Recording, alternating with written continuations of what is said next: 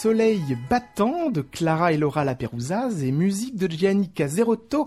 Pour les vacances, Gabriel et Iris, Anna Girardot et Clément Roussier retournent dans une maison de famille au Portugal avec leurs filles jumelles Emma et Zoé, les petites Océane et Margot, exceptionnelles dans le film. Soudain, la question du deuil domine, apparaît et le film se teinte d'une certaine noirceur et le guitariste, compositeur et improvisateur Gianni Caserotto signe la musique avec une partition rappelant la guitare de Ray Cooder sur Paris, Texas.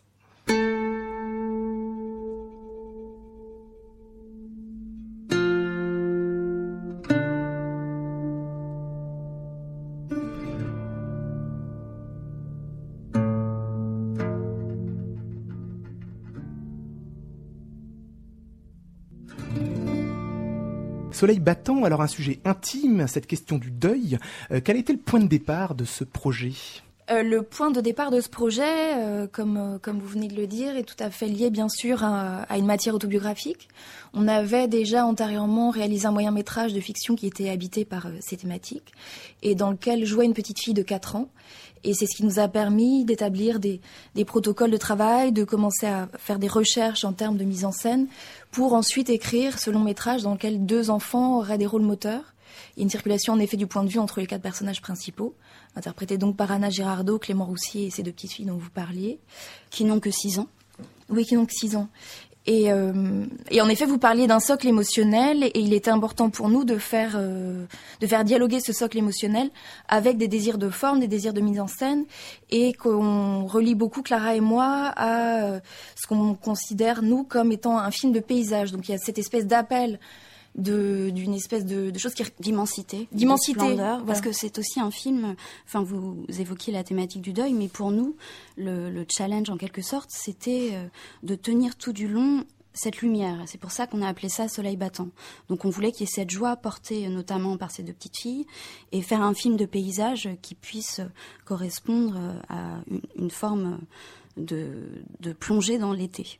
Donc en fait, il y a ce dialogue-là dont, dont, je parlais entre, une matière intime et, euh, et, les grands espaces. Et pour nous, effectivement, le travail du son, de la partition sonore, aussi à l'échelle même du, design sonore, du montage son et du mixage, qu'on a fait avec euh, des partenaires de travail qu'on a depuis quelques films, qui s'appellent euh, Julie Tribou, Rémi Durel au studio Obsidienne. Et le travail donc de Gianni Caserotto correspondait à cette recherche entre l'intime et les grands espaces. Voilà, ça devait dialoguer de cette manière-là. Oui, parce que c'est une forme de paysage mental. Donc il y a une, euh, une correspondance entre euh, les différentes psychés et ce qu'on peut voir à l'image. Et euh, c'est ce qu'on a essayé de rechercher par rapport à, à, cette entrée dans le Technicolor également. Et comment vous avez connu alors Gianni Caserotto? Vous, vous écoutiez déjà des choses de lui? Non, pas du tout. Je l'ai rencontré à un concert d'Eliane Radig. Euh, pour lequel il se produisait. Et en fait, on a commencé à se fréquenter. Euh, ça n'avait aucun lien avec la musique. Et puis, au fur et à mesure, on a parlé de ce film. Et du coup, on en est venu euh, à avoir un, un, désir de travail ensemble. C'était un, un, désir de guitare dès le départ? C'était un désir de radigue et de guitare, oui, une forme d'entrée aussi dans ce qu'on pourrait appeler une, une, un côté rock'n'roll qui est amené par le personnage du père, Gabriel, interprété par Clément Roussier. Alors faire de la musique de film, euh, Gianni, euh, c'est différent de faire des albums. Euh, comment vous êtes mis au service de cet univers en reprenant votre instrument fétiche, la guitare? Alors avant tout, c'est une je me mets au service, c'est tout à fait le mot parce qu'il y a une histoire d'empathie en fait. avant de commencer à écrire de la musique, c'est l'histoire d'une rencontre, ce film, et cette rencontre, elle s'est placée sous l'échange, le, le, quelque chose de très personnel, et euh, la musique, elle a pris place euh, naturellement là-dedans. Donc euh, finalement, dans le, la réalisation même, c'est pas si différent que de faire des albums ou de faire des concerts, parce que c'est quelque chose de très intime en fait pour moi de faire de la musique. Ça reste votre musique. Ça reste ma musique complètement. Mmh. Euh, et euh, je dois dire qu'il y avait une certaine évidence euh, artistique dans le cheminement qu'on a fait ensemble avec Clara et Laura. Et qu'est-ce qui vous a inspiré? Ce sont les images, la lumière, les espaces, justement? Oui, alors tout à fait, il y a ça, mais avant tout, c'est euh, nos premières euh, discussions euh, qu'on a eues euh, avant même que le film ne soit tourné, avant même que je vois des... Avant l'entrée en prépa, d'ailleurs, ouais. parce qu'on a commencé, enfin, on t'a donné le scénario, je t'ai mmh. donné le scénario à lire, enfin, j'en ai parlé à ma sœur, évidemment, avant mmh. de, de, de, confier le scénario, qui est quelque chose d'assez intime. Et, et, il se trouve qu'après, je t'ai envoyé beaucoup de photos pendant la préparation et tout au long du tournage pour que ça nourrisse ton inspiration. et ensuite, tu es même venu en montage. Enfin voilà, ça a été un, un travail très progressif. Et merci beaucoup pour cette, cette référence au cinéma de Wenders via Raikuda, parce que cet appel du lointain est quelque chose qui, qui nous a tenu à cœur, à cœur tout au long de Soleil battant. D'accord. Et, le fait de faire des films à deux, de sœurs, est-ce que c'est plus facile euh, de confier le film à une tierce personne euh, ou pas forcément? Alors, c'est jamais posé cette question dans ces termes en fait. Euh. Oui, ça n'a jamais été une façon de confier le film, c'est-à-dire qu'on a des, des rapports assez passionnés avec nos partenaires de travail et en fait c'est toujours une forme de dialogue qui, qui commence entre nous et qui vient rencontrer l'univers de quelqu'un d'autre. Très bien, parce que c'est vrai que la musique de film, c'est toujours une question de confiance. comment, un, comment un compositeur va traduire ce qu'on a en tête. Et là, je trouve que justement, la musique participe vraiment à toutes ces questions. Euh, et, le film a aussi une certaine cruauté, je trouve, euh, notamment dans la bouche d'une petite fille euh, vis-à-vis de sa mère, où elle n'est pas douce par rapport à cette question justement du deuil. Il y a une frontalité de la part des enfants, hein, de mm. toute façon. Oui, qu'elles ont une manière très personnelle d'interpréter, au sens où elles ont des caractères différents. Elles, elles n'interprètent pas euh, une seule pente vers laquelle euh, le film tend. C'est-à-dire que ces deux enfants, euh, Emma et Zoé, ont des versions très différentes de ce que peut être l'histoire familiale et le fait mmh. d'apprendre ce secret. Et la musique a une certaine douceur pour accompagner tout cela.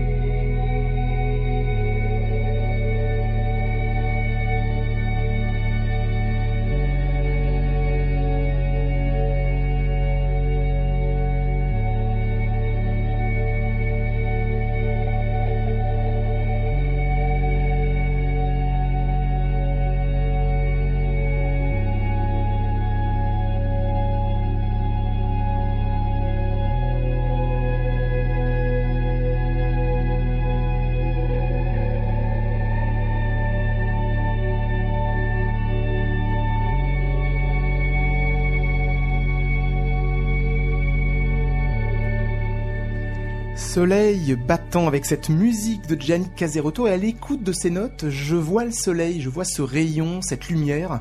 Il y a une vraie alchimie entre l'image et la musique et c'est peut-être le fait que vous ayez donc parlé de cette partition très en amont. Est-ce que vous aviez la musique pour tourner le film également ou pas? Non, non, pas encore. En fait, on avait des références musicales, euh, notamment pour les scènes qu'on devait tourner euh, avec de la musique. Diégétique. Voilà, diégétique.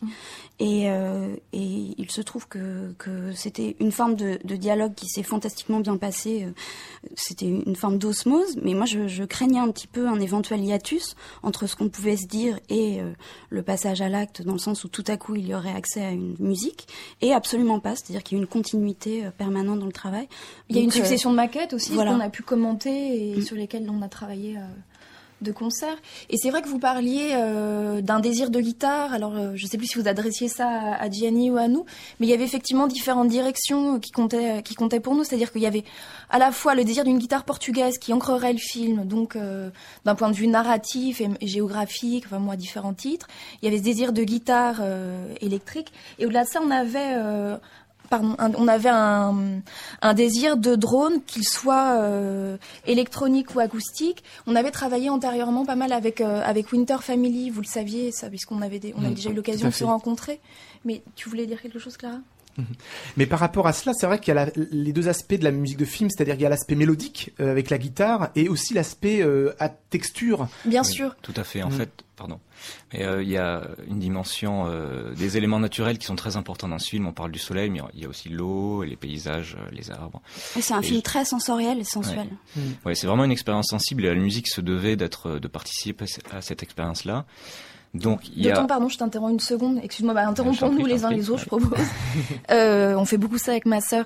Non, d'autant qu'en effet, la nature, comme vient de le souligner Gianni, a une place tout à fait considérable euh, dans le récit, euh, en, en, termes d'événements successifs, etc. Et puis, il y a des promenades comme ça à différents moments euh, clés euh, auxquels, auxquels se livre le personnage qu'interprète Anna Girardot, en effet, parce qu'on voulait, Clara et moi, effectivement, qu'il y ait un ancrage très précis dans, dans, dans ces décors et ces grands espaces et qu'il puisse euh, toucher quelque chose de l'ordre du sacré ou de la sorcellerie parfois dans le cas des petites filles. oui, de la communion ou, alors d'une forme de ritualisation. Voilà. Oui, c'est quelque chose qui me tient vraiment à cœur dans la musique de film, c'est de pouvoir lier euh, la musique et le design sonore. C'est-à-dire que euh, la musique doit véhiculer des émotions, mais peut aussi faire partie de, faire partie de l'univers. Euh, sensorielle euh, et donc euh, pour ça bon j'ai eu la chance de pouvoir travailler avec des musiciens incroyables qui ont toute une palette de sons assez exceptionnels sur l'instrument donc qui dont les sons sont mêlés à ceux de la nature du bruissement du vent dans les feuilles donc ça donne une petite étrangeté qui participe à l'onirisme du film.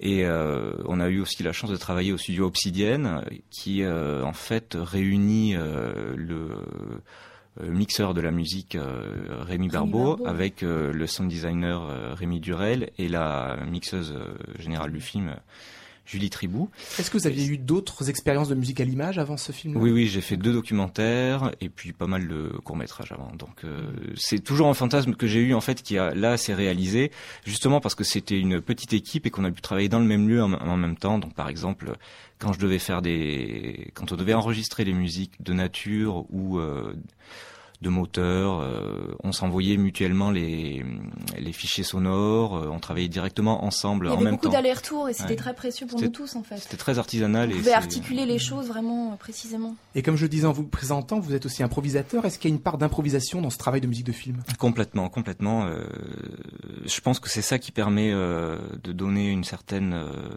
immédiateté à, à, cette musique et une certaine légèreté parce que le, il fallait surtout pas tomber dans le pathos, mhm. mais véhiculer de l'émotion quand même.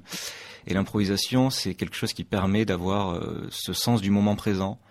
Et qui est vraiment indispensable au, film, je crois. Et pour autant, à l'intérieur d'une structure préétablie entre nous, avec une évolution de la musique qui démarre avec la guitare portugaise. Enfin, tu peux en parler. Tout à fait. Alors, euh, il y a effectivement, comme le disait Laura, euh, la, guitare, elle a deux facettes dans ce film. C'est la guitare portugaise, donc c'est celle des grands espaces. Euh, celle euh, de la nature, euh, voilà, de quelque chose de l'acoustique qui est lié à l'intime, et puis à la guitare électrique, donc qui est plus masculine, on va dire, et plus quelque part plus profonde, plus proche de la, des sentiments de la colère. Réécoutons cette guitare.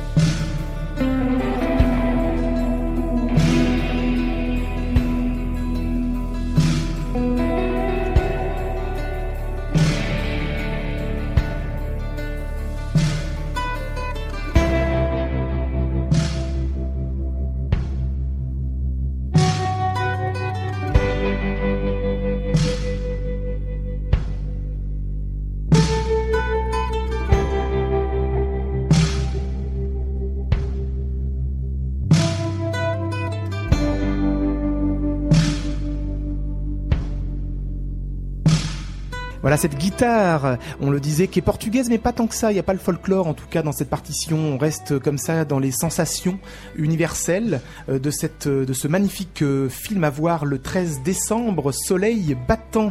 Merci aux réalisatrices Clara et Laura Laperouzaz et au compositeur Gianni Caserotto. Merci, Merci beaucoup.